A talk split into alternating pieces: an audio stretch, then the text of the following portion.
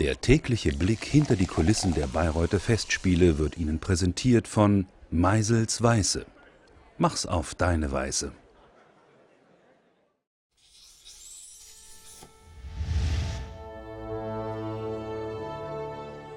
Also man rechnet im Moment mit einer Bauzeit für, wenn wir überhaupt beginnen, darüber werden wir ja gleich noch sprechen, von un ungefähr sieben Jahren.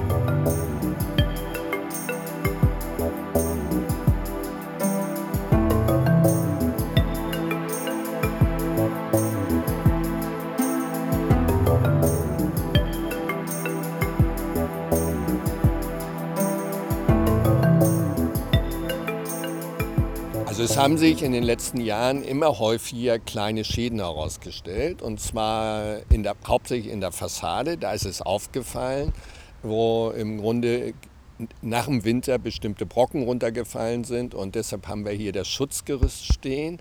Dies steht, das Gerüst steht im Moment nicht für die Sanierungsarbeiten, sondern zum Schutz der, des Publikums, was hier rumgeht, damit ihnen kein Stein auf den Kopf fällt.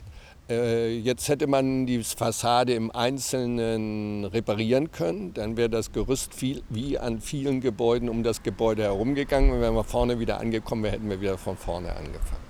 Da das Gebäude aber auch intern elektrotechnisch, sanitärtechnisch, Brandschutz, Energiemaßnahmen eben noch auf einem sehr alten Stand ist, hat man sich zu einer Generalsanierung entschlossen.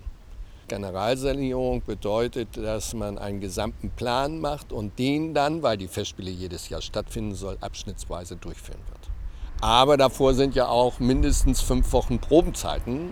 Und ich möchte nicht den musikalischen Leiter erleben, der hier probt, während auf dem Gerüst ein Handwerker arbeitet.